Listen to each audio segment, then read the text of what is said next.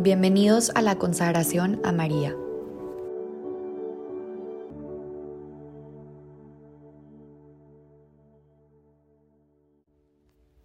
En el nombre del Padre, del Hijo, del Espíritu Santo. Amén. Día 23.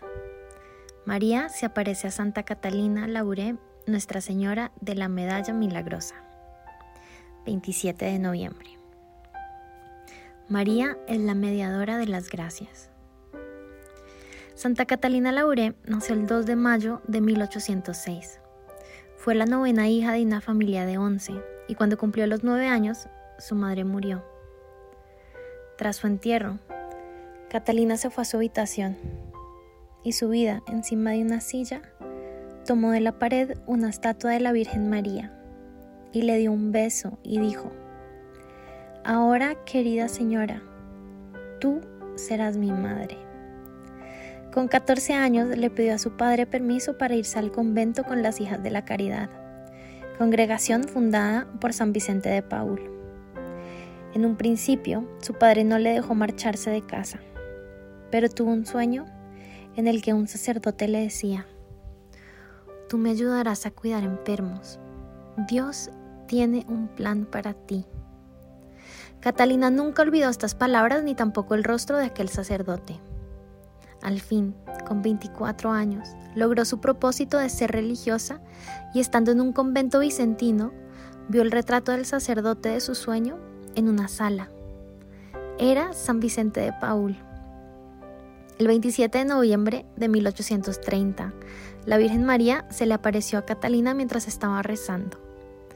La Virgen resplandecía, de sus manos se derramaban rayos de luz hacia la tierra y encomendó a Catalina que hiciera una imagen de esta misma aparición y que la plasmara en una medalla.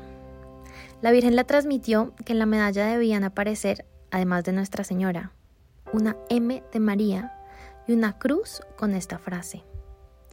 Oh María, sin pecado concebida, ruega por nosotros que recurrimos a ti.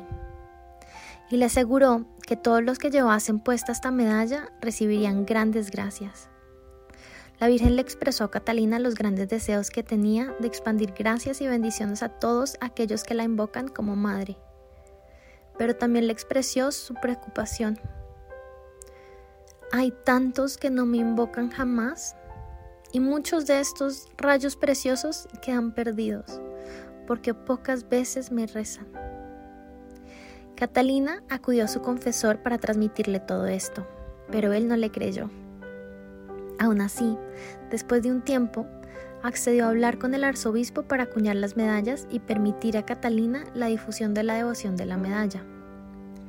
Se llevó a cabo tan rápidamente que la propagación fue un milagro en sí mismo. Catalina pasó más de 40 años en silencio con respecto a esta aparición de la Virgen. Se dedicó a cuidar enfermos y ancianos, sin revelar que había sido ella la que había recibido la medalla de parte de Nuestra Señora.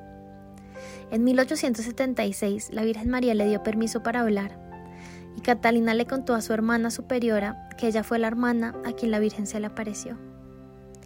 Ese mismo año, Catalina falleció y por fin se encontró en brazos de María, ahora en el cielo. En 1947, el Santo Padre Pío XII la declaró santa. No cabe duda de que María siempre se acerca a los más pequeños y sencillos para revelarles los secretos del reino. Seguramente lo aprendió de su Hijo Jesús, a quien se le llenaba siempre el corazón de alegría cuando constataba que su Padre se complacía en los débiles, los últimos, los olvidados. Yo te alabo, Padre, Señor del cielo y de la tierra, porque has mantenido ocultas estas cosas a los sabios y entendidos, y las has revelado a la gente sencilla. Sí, Padre, pues así fue de tu agrado. Mateo 11, 25.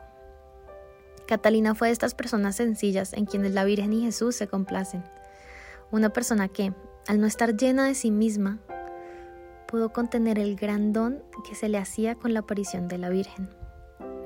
Ese don no era otro que la alegría de ser ella a quien la Virgen escogió para revelarle la gran misericordia de su Hijo.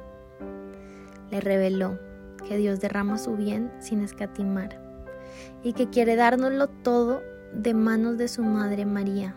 Quiere darnos todo lo que posee, todo lo que Él es. No estamos huérfanos.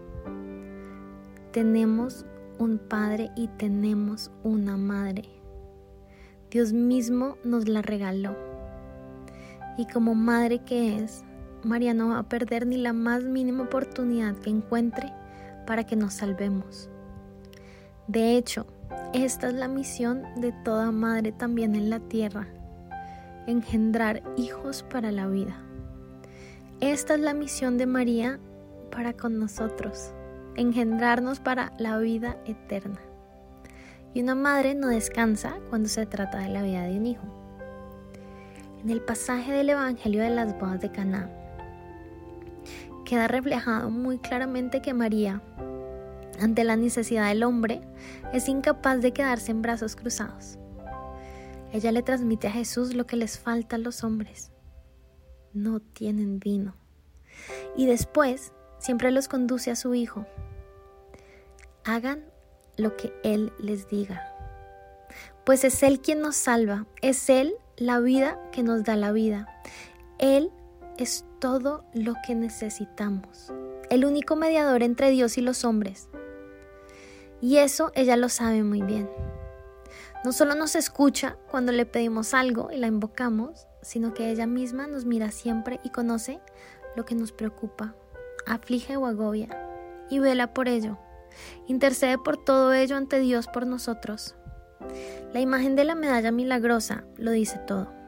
María resplandece, pues ella es la llena de gracia, la llena de Dios, de su amor, de su vida. Toda esa luz que sale de ella, toda esa gracia la comparte, la quiere dar a los hombres. Pues no olvidemos que, como madre, lo que más quiere es que nos salvemos. Y sin la gracia de Dios, nosotros no podemos hacer nada, la necesitamos. Toda nuestra vida viene precedido por la gracia de Dios que nos impulsa, nos mueve, nos santifica, nos transforma.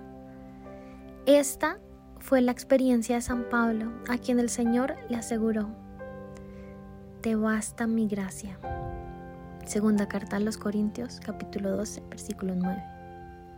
Los rayos que salen de sus manos y tocan la tierra son la muestra de que María obtiene de Dios todo lo que nosotros necesitamos. Igual que en aquella boda le dijo a Jesús que nos faltaba el vino, también hoy le pide a su Hijo que nos dé todo lo que necesitamos. Y Él se lo concede todo a su madre, todo. María desborda de gracias para nosotros. Está deseando derramarlas por toda la tierra, en el corazón de cada ser humano. Pero tanto ella como su Hijo respetan nuestra libertad por encima de todo. Este es el motivo por el cual muchas gracias se quedan sin derramar, porque María no encuentra corazones que se sepan necesitados de gracia, como en aquella boda se sintieron necesitados de vino. Mientras el ser humano no reconozca que necesita a Dios, que necesita de su gracia, que no es autosuficiente, su corazón seguirá cerrado y se endurecerá cada vez más. Pues antes de recibir uno, ha de reconocer que necesita algo. El hombre ha de saberse necesitado.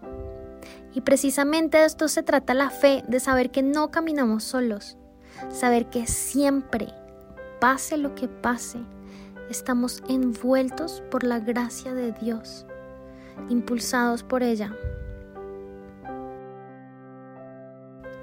Reflexión personal. ¿Cómo actúo ante las incertidumbres, problemas, dificultades de mi vida? ¿Me enfrento a ellas solo o sola? ¿O en cambio cuento con la gracia de Dios?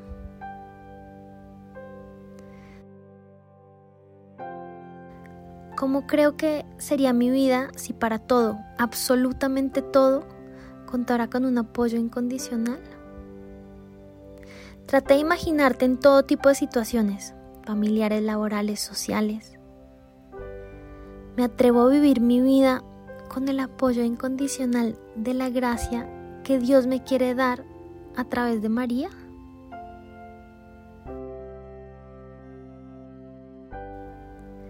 María, te pedimos que nos des los ojos de la fe para verte a ti y a tu Hijo detrás de todo lo que vivimos, para descubrir detrás de cada cosa que nos sucede el amor de Dios. Abre nuestro corazón a la gracia, a la vida en abundancia que tu Hijo quiere derramar sobre cada uno de nosotros. Y no dejes que caminemos solos. Enséñanos a apoyarnos en ti y en tu Hijo. Amén. Virgen milagrosa, ruega por nosotros.